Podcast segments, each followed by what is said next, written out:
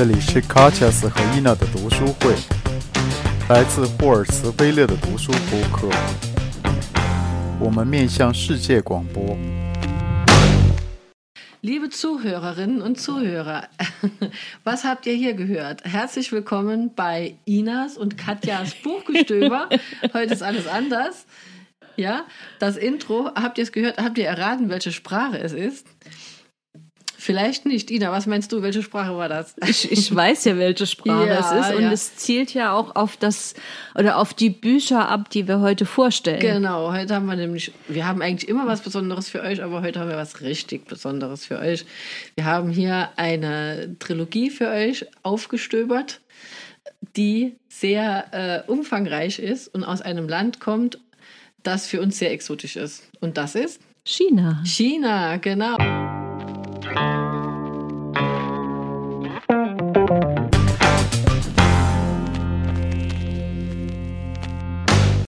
stellen wir euch eine Trilogie vor.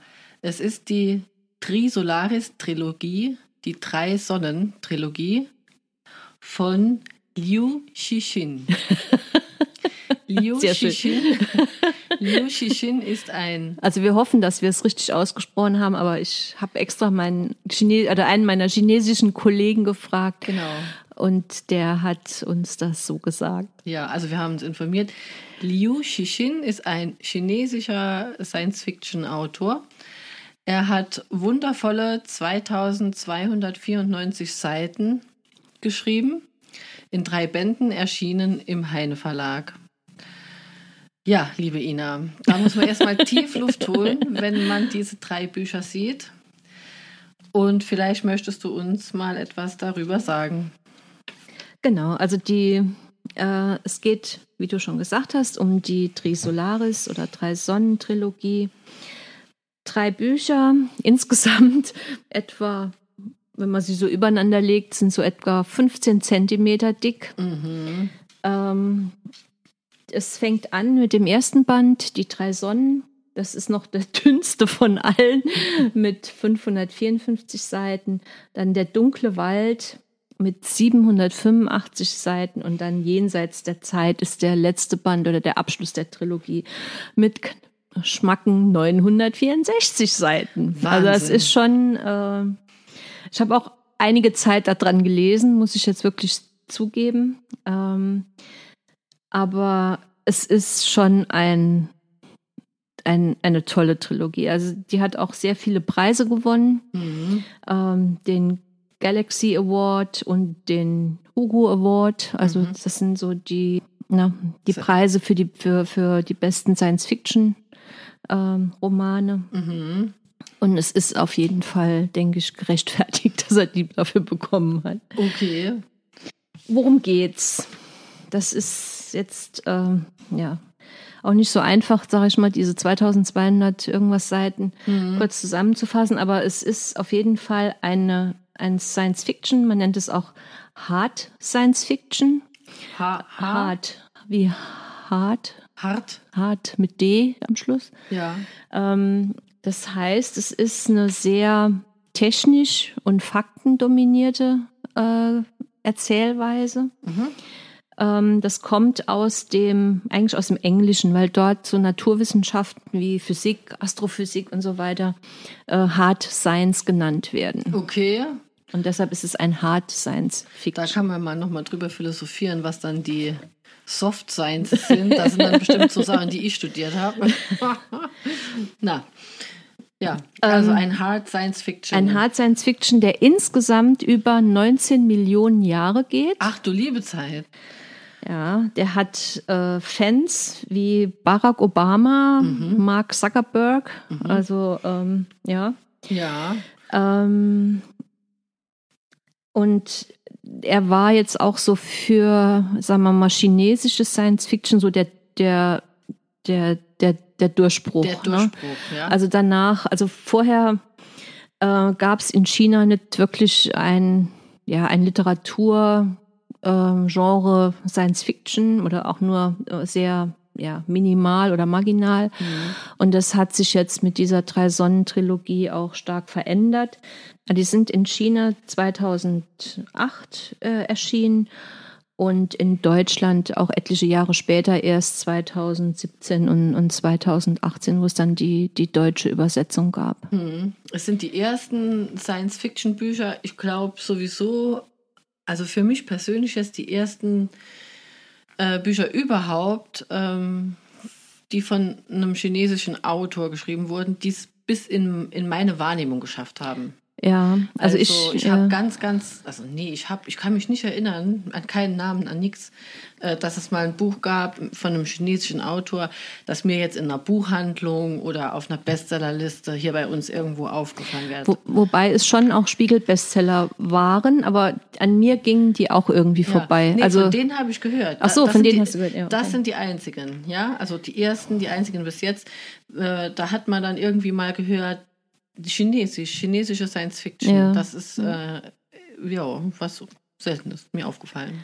worum geht's? Ja, worum geht's, genau. Fasse mal 2296 Seiten gerade kurz in zwei Sätzen Ja, zusammen. und 19 Millionen. 19 Jahre. Millionen Jahre, genau. Mhm. Ähm, also der erste Band beginnt äh, 1967. Das war äh, zur Zeit der Kulturrevolution in China.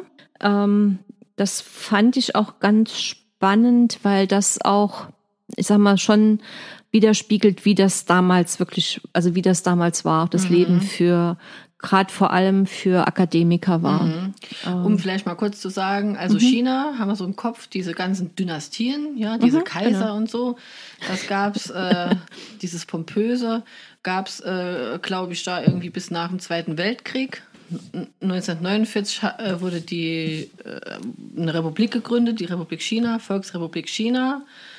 Äh, da ging es dann nach so mit der, mit der Kultur und dann kam diese Kulturrevolution, diese Zeit Mitte 60er bis Mitte 70er, wo alles, in der alles ziemlich, also sehr streng war, ja, wo es kaum Kunst- und Kulturproduktion gab, außer das, was die Partei favorisierte.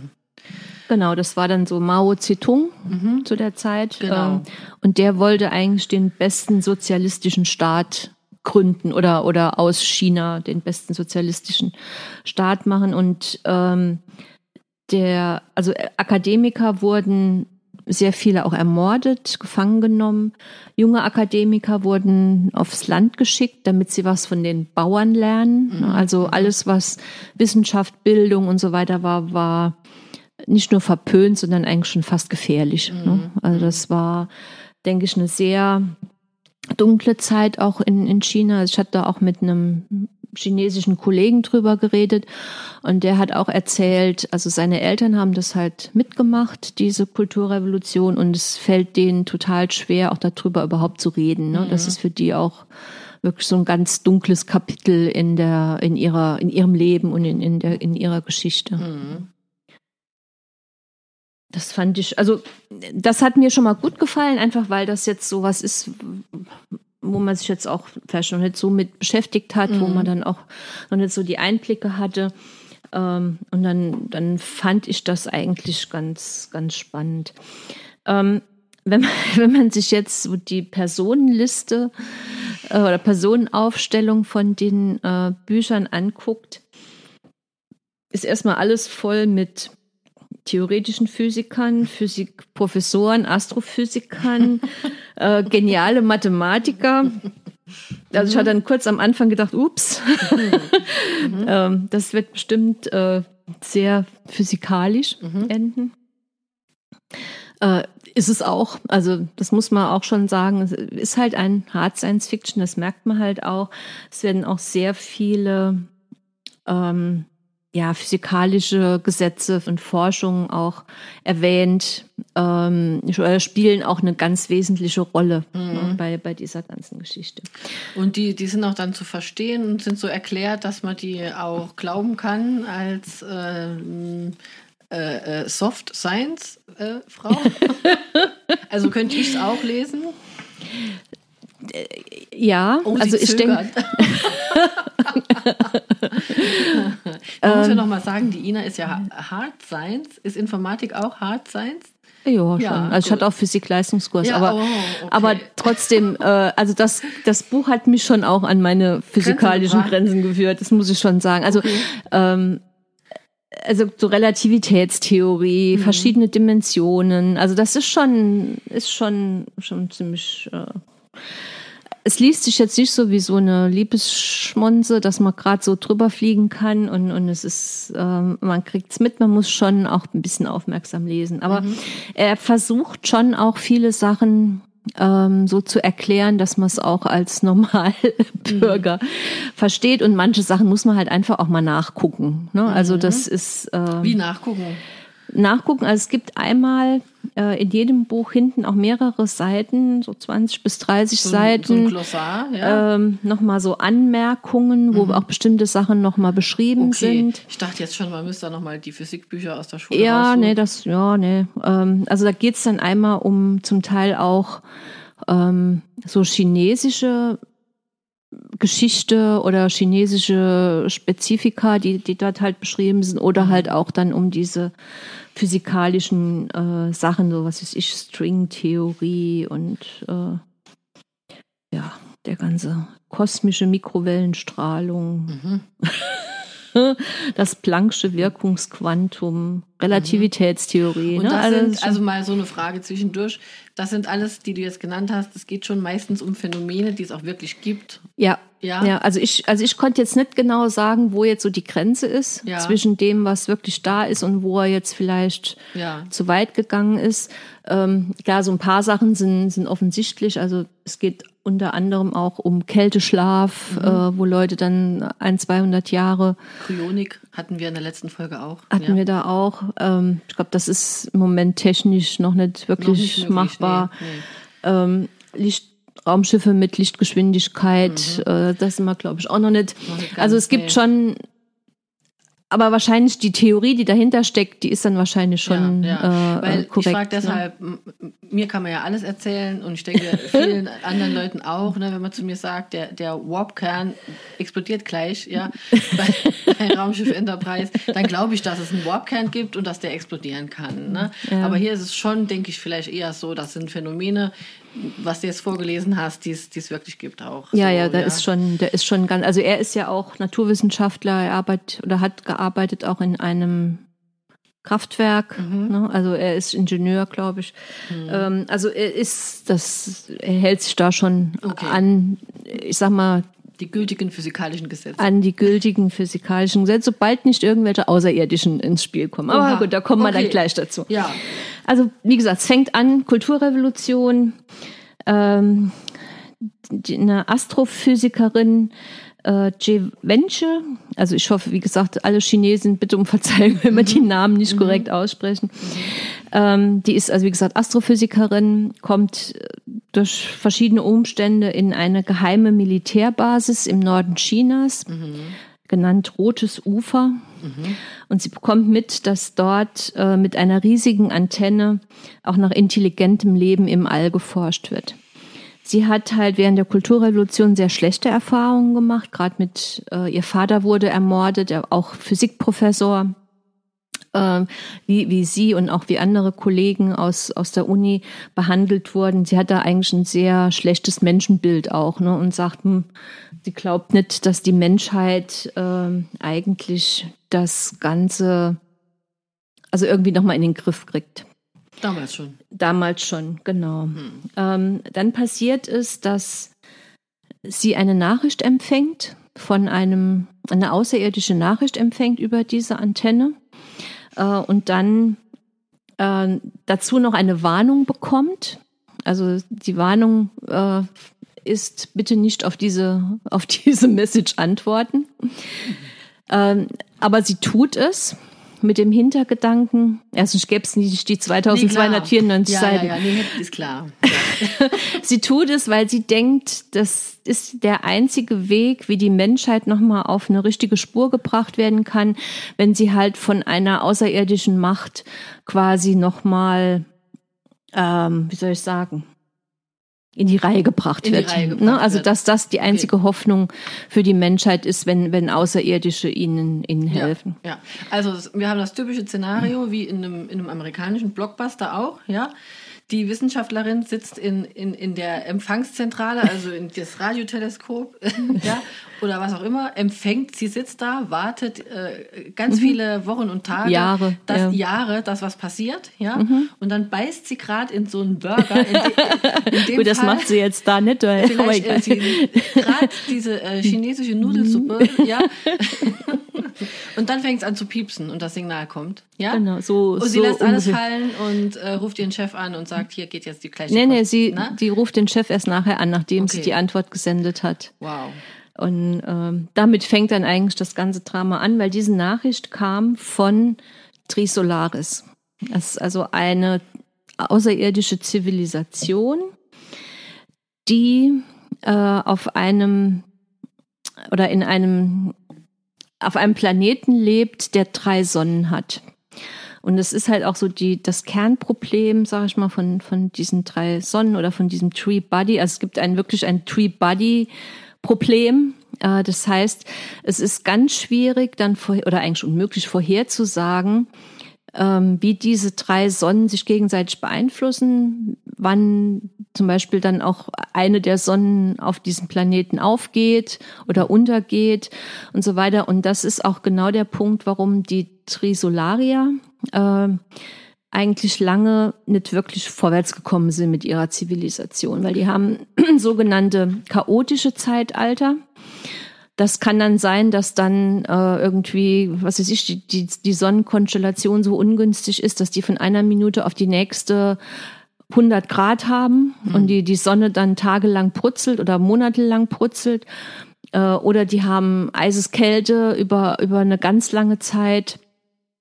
Und die haben halt, ähm, oder, oder es gibt halt auch ein stabiles Zeitalter, dann ist, haben die so auch, wie wir es ja eigentlich auch kennen, äh, einen regelmäßigen Tag-Nacht-Ablauf. Mhm. Ne? Die mhm. Temperaturen sind gemäßigt ja. und auch in diesen Zeiten kann sich nur die Zivilisation weiterentwickeln. Ja. Jetzt würde ich ne? auch schon sagen, kannst aufhören mit Erzählen. Wir hören hier auf mit der Aufnahme. Ich nehme die Bücher und gehe nach Hause lesen. Weil das hört sich ja doch super interessant an. Also, also die Idee habe ich ja noch nie gehört. Ne? Also ich fand, also mich hat das völlig geflasht. Das, ja. Also der erste Band hat mich völlig weil ich hatte erst auch nur den ersten Band gekauft und der hat mich völlig geflasht. Und ich ja. gesagt, boah, das ist ja der absolute Hammer. Ja, weil diese Idee, also ist ja nicht so, als hätten wir nicht schon alle Krimis gelesen, aber wir haben auch gleichzeitig alle Star Wars, Raumschiff Enterprise und weiß der Geier was Folgen geschaut, die es auf der Welt gibt. Und das habe ich noch nie gehört. Das hört sich sehr interessant an. Also diese, diese drei Sonnen, die sich um einen Planeten genau. scharen sodass da was ganz Unvorhersehbares äh, äh, passiert. passiert. Genau. Wann zieht äh, was weiß ich, die eine Sonne noch die andere an, wie drehen die sich? Genau, das ist also nicht, nicht berechenbar. Ne? Ja, ja genau. und das ist in der Tat physikalisch nicht berechenbar. Ja, ja.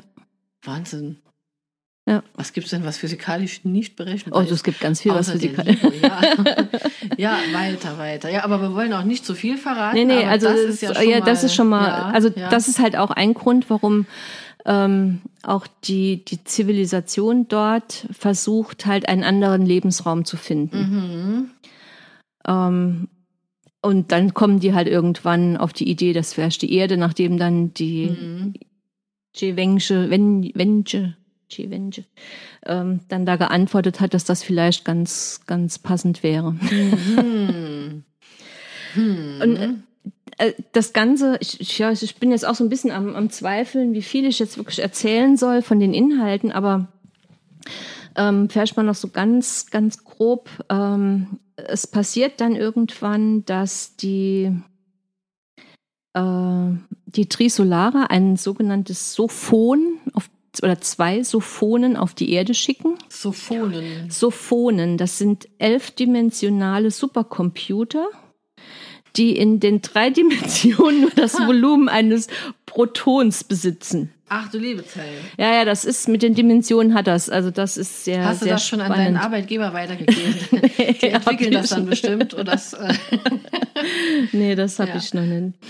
Äh, und die, dieser diese äh, Sophonen haben die Aufgabe, die, die Weiterentwicklung der Wissenschaft auf der Erde zu boykottieren. Okay. Äh, und das ist eigentlich eine ganz, finde ich irgendwie eine ganz geile Geschichte. Ähm, die wird dann auch von, sind dann zwei der, der, ähm, der Personen, die darüber auch diskutieren und einer erklärt es der anderen. Ja.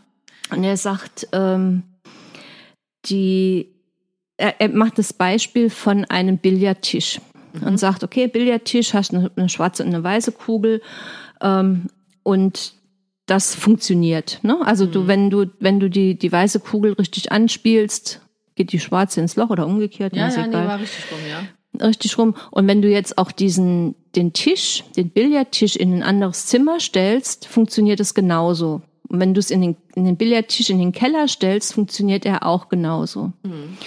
Was jetzt die, ähm, was passiert jetzt aber, wenn du immer unterschiedliche Ergebnisse hast. Und ich finde, das ist ja so in der Physik auch so ein ganz wichtiger Punkt, dass du eigentlich Experimente und sowas auch wiederholen kannst. Ne? Dass du daraus ja dann quasi auch ein Gesetz oder irgendwas formulieren ja, kannst. Das kannst ne? Weil du das auch in den Sozialwissenschaften machen, ja. Wir fangen hier gleich an. Aber ja. was wäre jetzt, wenn, wenn das jetzt völlig chaotisch reagieren würde? Ne? Also wenn du jetzt beim ersten Mal funktioniert das, du stößt die weiße Kugel an und die schwarze fällt ins Loch. Mhm. Dann beim zweiten Mal stößt du die weiße Kugel an und die schwarze springt jetzt irgendwo, keine Ahnung, irgendwo in die Zimmerecke. Ja. Oder die, ähm, die, die schwarze Kugel springt jetzt ganz woanders hin, also was gar nicht, sag ich mal, den physikalischen Gesetzen entspricht. Und genau diesen Effekt verursachen die Sophonen. Die gehen an, in die Teilchenbeschleuniger Ne? Also dass du so mit, sag mal, für gerade für Physiker, ne, diese großen Teilchenbeschleuniger. Ja, das ne? ist das Hast du schon mal gehört, ne? Physiker, ne? Ja, CERN in der Schweiz. Genau, ja? genau. Und dort beeinflussen die die Ergebnisse dass die halt wirklich chaotisch sind. Also dass dort auch diese ganzen Experimente nicht mehr äh, nachvollziehbar sind. Und dadurch, so geil, fühlen sich oder, oder kommen die ganzen Physiker so komplett an ihre Grenzen mhm. und, und geraten, äh, wie soll ich sagen, die trauen ihren eigenen Annahmen nicht mehr oder die trauen auch der Physik nicht mehr. Und dann passieren also, reihenweise Selbstmorde von Physikern. Ach, ach weil so ihre Grundüberzeugung, ihr, ihr, ihr ja, ganzes Fundament, ja, auf dem ja. sie jahrelang geforscht und, und auf dem eigentlich alles basiert hier auf der Erde, mhm. auf einmal völlig äh, ad absurdum geführt ad absurdum wird, geführt wird und überhaupt nicht erklärbar ist. Also Physiker sind ja sowieso immer an ihren Grenzen. Gut, das ist jetzt so ein anderes Thema. ja, ja. Das ist ja total verrückt, ja. Okay, und dadurch wird dann die Wissenschaft beeinträchtigt, dass da dann. Genau, dann, dann, dann so. damit bremst quasi dann Trisolaris auch die, die Weiterentwicklung auf der Erde. Und sie ähm, ähm, fangen auch alles an Informationen und an, an Gesprächen und so weiter ab und senden das nach Trisolaris. Ja, also auch unseren Podcast jetzt. Ja, genau, genau. Ja, ja. Gut. Kannst nee, jetzt nicht mehr, weil jetzt, ja, aber egal. Das ja, egal, ja. Kannst du, willst du uns mal eine Stelle vorlesen? Ja, ich hatte jetzt gerade geguckt, ich hatte jetzt gerade, glaube ich, die mit dem Billard, die habe ich jetzt schon erzählt, erzählt die brauche ich ja. dann nicht nochmal. Dass man so einen Eindruck kriegt, wie, wie, wie, äh, wie man sich das vorstellen muss, wie er so schreibt, ja. Genau, also das ist jetzt ein Auszug aus dem zweiten Teil. Okay, also ich stimme jetzt mal so einen physikalischen Teil, ne? Mhm, also der mhm. so ein bisschen, oder ja. Mhm. Ähm, aus dieser Art von Niedrigfrequenzkommunikation ließ es sich lediglich ablesen, wo ungefähr sich Erde und Trisolaris in der Milchstraße befinden und wie weit die beiden voneinander entfernt sind. Falls es einen dritten Beobachter gäbe, würde ihm diese Kommunikation zwar verraten, dass diese beiden Welten 4,22 Lichtjahre voneinander entfernt im, Or im Orionarm der Milchstraße existieren, er könnte sie jedoch nicht exakt lokalisieren. Tatsächlich ist es überhaupt nur auf Planeten in zwei benachbarten Sonnensystemen möglich, in dieser Weise die Position des jeweils anderen zu bestimmen, sowie auf der Erde und Trisolaris. Für einen dritten, etwas entfernten Beobachter wäre es hingegen unmöglich, unsere Supposition zu ermitteln, selbst wenn wir direkt mit ihm kommunizieren. Das gilt umgekehrt natürlich ebenso. Warum? Es fällt einem Beobachter im Universum längst nicht so leicht, die Position eines Sternes zu bestimmen, wie man sich das gemeinhin vorstellt. Am besten erkläre ich es Ihnen mit folgendem Vergleich. Sie überqueren mit einem Flugzeug die Sahara und unter ihnen ruft ein Sandkorn, hier bin ich. Sie hören zwar den Ruf, aber wie könnten Sie vom Flugzeug aus erkennen, wo genau sich dieses Sandkorn befindet? Die Milchstraße besteht aus über 200 Milliarden Sternen. Sie ist praktisch eine Sternenwüste. Mhm. Also mhm. kommen schon oft solche, sagen ja, wir mal, ja, ja. dann versteht man vielleicht den ersten Teil nicht unbedingt, dann aber die, die Erklärung dann im zweiten Teil ver versteht man dann schon. Ja, schön. Und also das, was ich so spannend finde eigentlich, ist die, also der Großteil der Bücher spielt jetzt ungefähr in einem Zeitraum von 400 Jahren. Also mhm. diese 8, 19 Millionen, die kommen erst wirklich so gegen, gegen Ende. Mhm. Und die, das Ganze dreht sich halt auch um die Frage, wie reagiert die Weltbevölkerung, wenn sie weiß, dass in 400 Jahren eine feindliche Raumflotte kommt. Mhm. Also es ist ja noch sehr weit weg. Ne, sagt man dann, oh, man muss man sich jetzt nicht drum kümmern, mhm. das sollen irgendwie nachfolgende Generationen ja. lösen, ne? Oder ja. macht man einen Plan und welche Pläne kann man da überhaupt machen? Wie entwickelt sich das dann über die, die 400 mhm. Jahre? Und da sind, fand ich auch sehr, sehr schöne, spannende, originelle Ideen dahinter. Ja, ne? ja. Ist so ein bisschen wie bei uns jetzt aktuell, man weiß, in ein paar Jahrzehnten kommt die Klimakatastrophe ist uns das jetzt egal oder machen wir was dagegen oder machen wir einen Plan? Setzen wir den Plan dann auch um oder reden wir nur drüber, ja?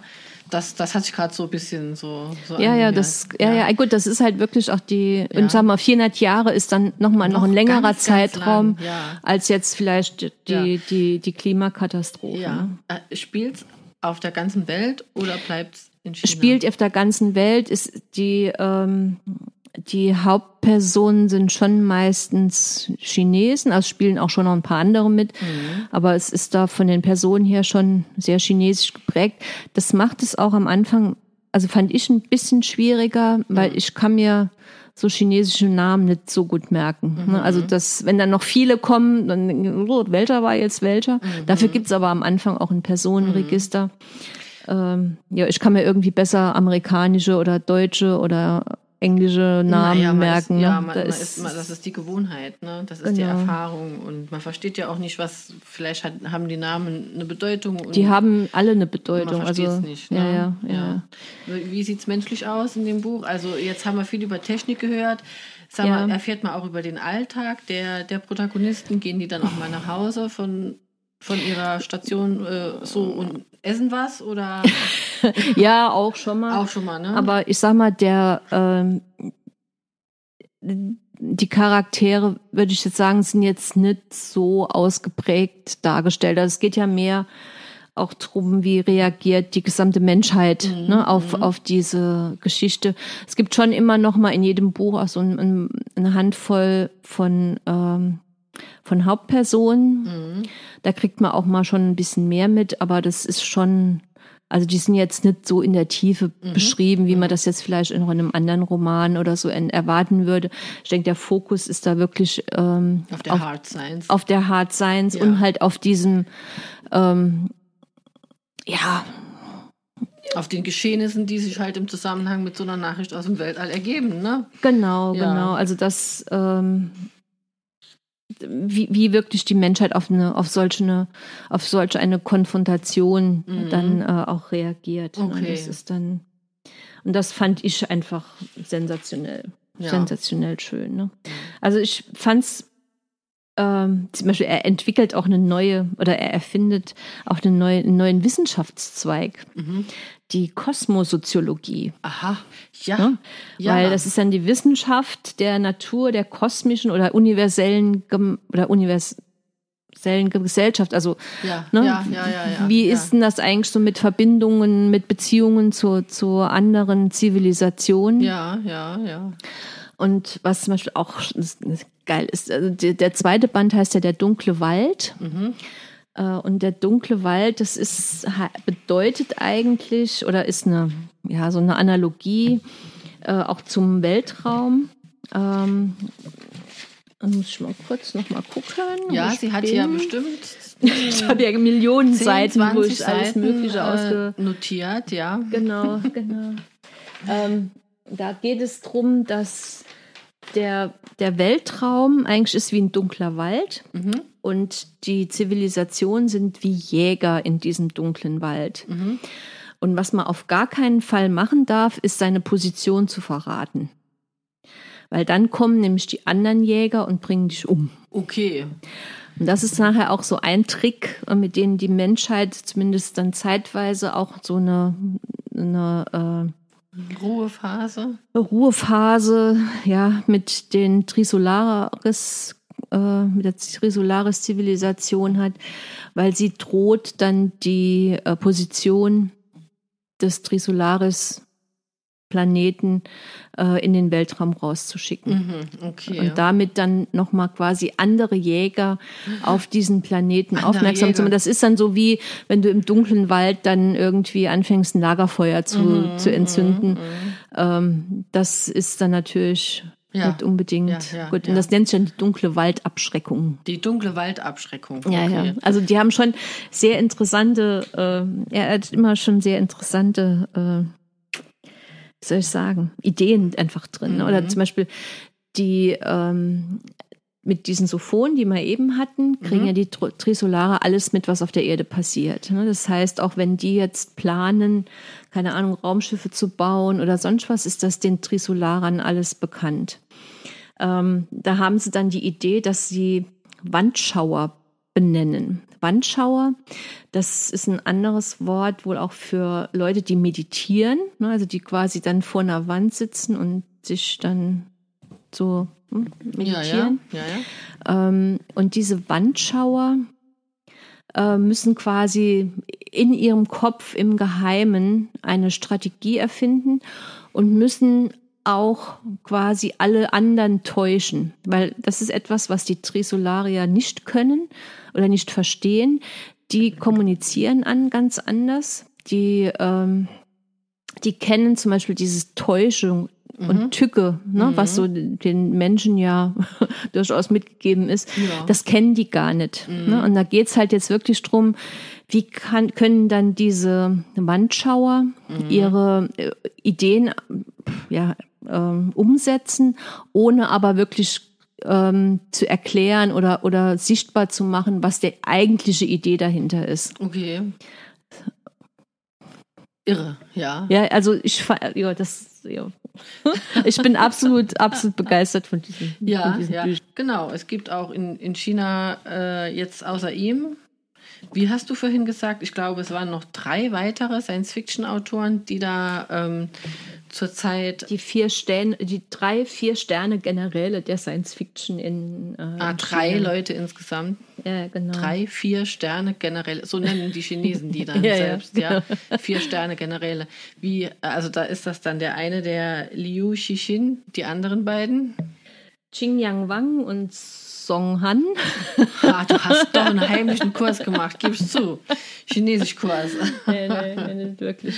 Aber ja. wie gesagt, Erzähl mal, du hast doch mit deinem Kollegen gesprochen. Wie wird denn dieses Buch in China aufgenommen? das ist der absolute Renner dort. Also der, ähm, ich habe den Tipp für das Buch witzigerweise über eine ungarische Kollegin bekommen. Also uns geht so sehr international zu. Und dann hatte ich angefangen mit dem ersten Band, war, wie gesagt, völlig geflasht, fand es so geil. Und habe dann meinen chinesischen Kollegen gefragt, der so, oh ja, natürlich kennst du das nicht, das gibt's doch gar nicht. Das ist hier der absolute Renner. Ja.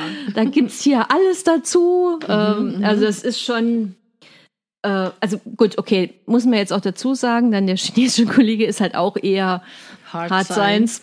Klaro. Ja. das ist wahrscheinlich nicht mein Kollege. ja. Ähm, das heißt, es ist schon so Die, ähm, die Ecke, ne? die Ecke.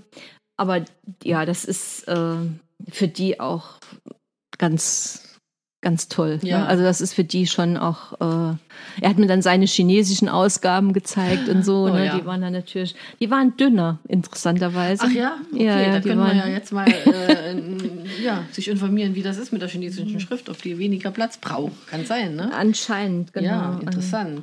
Also ich finde, China ist ja sowieso für mich so ein, so ein fast ein weißer Fleck auf der, auf der Weltkarte, weil ich da, darüber irgendwie überhaupt nicht viel weiß. Ne? Ich weiß, es gibt ganz viele Mhm. Chinesen. Ne? Sind, ich habe geguckt, das sind 1,4 Milliarden. Ja? Ja. Und das äh, zum Beispiel Indien hat auch 1,4 Milliarden Einwohner. Über Indien weiß ich irgendwie mehr, weil mich das äh, mal eine Zeit lang interessiert hat. Aber äh, von der Kultur, von der chinesischen und so, das, das äh, ist, ist mir ähm, recht fremd. Merkt man das dem Buch auch an, dass man das Gefühl hat, das ist irgendwie so interpersonal, ähm, gehen die anders miteinander um oder, oder, oder haben andere, äh, was weiß ich, Anreden oder äh, äh, so, wie gehen sie mit Autorität um? Ist das jetzt, sagen wir mal, aus deiner Sicht ähm, erkennbar, dass das aus einem anderen Kulturkreis kommt oder Ja, schon, schon. Ja. Also das merkt man schon. Ähm, es gibt auch so eine Stelle, ähm, da wird es fast schon so poetisch, würde ich Mhm, jetzt mal mhm. sagen. Oder nee, es wird schon öfter mal poetisch, aber da äh, geht es auch um äh, drei Märchen, die erzählt werden. Ähm, und das, also für mich hat das schon so was sehr Chinesisches. Mhm. Ne? Also das hat schon, hat schon so den, den Touch. Mhm. Wobei, also ich denke, es, es, es lässt sich aber trotzdem gut Lässt lesen. trotzdem Ne? Also es ist jetzt ja. nicht, dass man denkt, das ist jetzt so. Also diese Kulturrevolutionssache, die war schon sehr schräg. Ne? Also wo Mhm. man echt denkt, boah, ne, das ist ähm, sehr fremd, sehr, auch teilweise sehr brutal. Mhm. Ähm, da, da hat man schon so ein bisschen. Und, und ich denke, das ist halt, basiert halt schon auch auf, auf realistischen Sachen. Also jetzt vielleicht jetzt nicht unbedingt genau das Schicksal jetzt Mhm. ähm, von dieser Astrophysikerin, aber so, so generell, was dort passiert ist und so, das, das, das fühlt sich schon fremd an. Mhm. Aber wenn die jetzt da im Raum, im, irgendwo rumfliegen, im Weltall, das ist äh, alles gut, ne? Okay. Dann ist alles gut. Dann ist ja. alles gut. Ja. Dann ist alles gut. Also, ich höre da eine Leseempfehlung raus. Oh ja, absolut. Und nicht nur eine Leseempfehlung, weil ähm, es gibt, das fand ich dann auch sehr spannend, das hatte ich mir dann auch nochmal angehört. Es gibt beim NDR, also Norddeutscher Rundfunk, gibt es äh, ein Hörspiel, das äh, gekürzt zumindest die, den ersten Band hier äh, widerspiegelt oder, oder mm, spielt. Mhm, Ähm, das sind so 12 mal 30 Minuten. Die gekürzte Version, genau. Das ist die gekürzte Version, genau. Ja. Es gibt auch Hörbücher, also wenn man das nicht lesen mag, gibt es das auch als Hörbücher. Da ist dann die erste, der erste Band in 14 Stunden gebannt, der zweite Band in 21 Stunden und der Wow. dritte Band in 26 Wow. Stunden. Also ja. Ja, also man braucht schon ein bisschen Ausdauer. Also ich muss auch zugeben, so ich hatte dann den ersten und den zweiten Band relativ schnell verschlungen auch. Bei dem dritten Band hatte ich irgendwann so ein bisschen Hänger. Da habe ich Mhm. irgendwann gesagt, okay, ähm, aber es ist trotzdem, man will trotzdem wissen. man will wissen, wie es Ja. ausgeht, wie geht's weiter, Mhm. wie entscheidet sich die Menschheit in bestimmten Ja. Situationen. Also das Ähm, kann man, das das, schon- Hörspiel kann man hören äh, auf NDR irgendwie in. Genau, ndr.de Ja. kann, man, kann man suchen nach drei Sonnen. Mhm. Ähm, das ist auch schön gemalt. Also es ist wirklich ein Hörspiel, das ist kein Hörbuch. Also es wird nicht nur vorgelesen, Sondern- sondern mit verschiedenen Personen, Wow. mit Geräuschen hinten dran und so. Das ist ähm, als Einstieg, also ich meine, da geht schon natürlich auch viel verloren, ne? wenn das so von der, von der Tiefe. Aber ich glaube, es gibt mal einen ganz guten Einstieg. Also wenn man da mal so vielleicht denkt, hm, vielleicht könnte es ja doch was sein, einfach da mal reinhören Mhm. Äh, und dann gucken, ob es einem gefällt. Ja. Und äh, jetzt nicht vom NDR, aber im Gesamten wird da auch was verfilmt irgendwann. Ja, genau. Ich Das, war, meine, das hat mir dann da- mein Kollege aus Ja? China erzählt, der Chengde, hat erzählt, dass eine Netflix-Serie geplant wäre. Ach ja, okay. Da muss man nicht mal ins Kino gehen, sondern kann zu Hause dann Genau. äh, sich ein Abo holen und dann das Wahrscheinlich schauen. sind ja? das dann 38.000 Staffeln oder so, keine Ahnung. Oh ja. Aber nicht schlecht, nicht schlecht. Und äh, welche Altersempfehlungen? Ab wie vielen Oh. Jahren kann man das denn lesen? Also ich meine jetzt, klar, die physikalischen Sachen, da muss, muss ich wahrscheinlich 100 werden, dass ich das lesen darf, ja. Aber so Darf. vom Alter her, ne, was weiß ich, kommt auch Gewalt drin vor oder so. Kann man das jetzt mit 12 lesen oder mit 14 oder ist es sehr schrecklich oder Ja, was meinst du? Ist es schrecklicher als Herr der Ringe? Oh je, du fragst Sachen. ja. Sie muss Also ich würde es deinem Sohn, würde ich es, glaube ich, geben ja, wollen. Gut. Mhm. Der ist zwölf, ne? Ja, also man Und der ist aber jetzt schon spezial zwölf. Also Ja, man muss ein bisschen Interesse dann an der, Man muss an der ein bisschen Materie Interesse haben, Sonst genau. liest das ja sowieso, also das liest ja sowieso, denke ich, nur jemand, egal welchen Alters, der auch sich äh, ein bisschen für Hard Science interessiert. Ne? Auf jeden Fall, Wäre jetzt natürlich Hard Science lieber, äh, ja. klar, das ist ja klar. Aber in dem, also ich bin sehr interessiert auch, ne? Und ich leih dir es gerne aus. ja, in dem Genre scheint mir das wirklich eine Sache zu sein, die heraussticht. Auf alle Fälle. Auf alle Fälle. Also, wie gesagt, ich bin völlig begeistert von. Und ich habe jetzt lang drauf gewartet, dass wir es jetzt auch endlich im Podcast vorstellen können. Ja, ja, ähm, ja. Es ist mit Sicherheit nicht für jeden. Also das ist jetzt kein Buch, was jetzt keine Ahnung, was ich meiner Tante äh, schenken würde schenken, ja, oder ja. ne. Ähm, aber wenn man da so ein bisschen Spaß dran hat und auch an diesen Gedankenspielen Spaß dran hat, auch so ein, schon so ein bisschen Einblick in die chinesische Kultur Mhm. äh, bekommen möchte und einfach auch, sag ich mal, die Zeit hat, sich durch 15 Zentimeter dicke Bücher Mhm. insgesamt ja. zu lesen, dann ist es auf jeden Fall empfehlenswert. Ja. Und wir haben Spaß am Lesen und Zeit zum Lesen und ich hoffe, ihr auch. Dann könnt ihr lesen die Trisolaris Trilogie, die drei Sonnentrilogie aus dem Heine Verlag, in drei Bänden erschienen. Ich sage es nochmal im Gesamten, 2294 Seiten, 15 Zentimeter dick, also macht Platz im Bücherregal und gönnt euch diesen Hard Science Fiction Schmöker.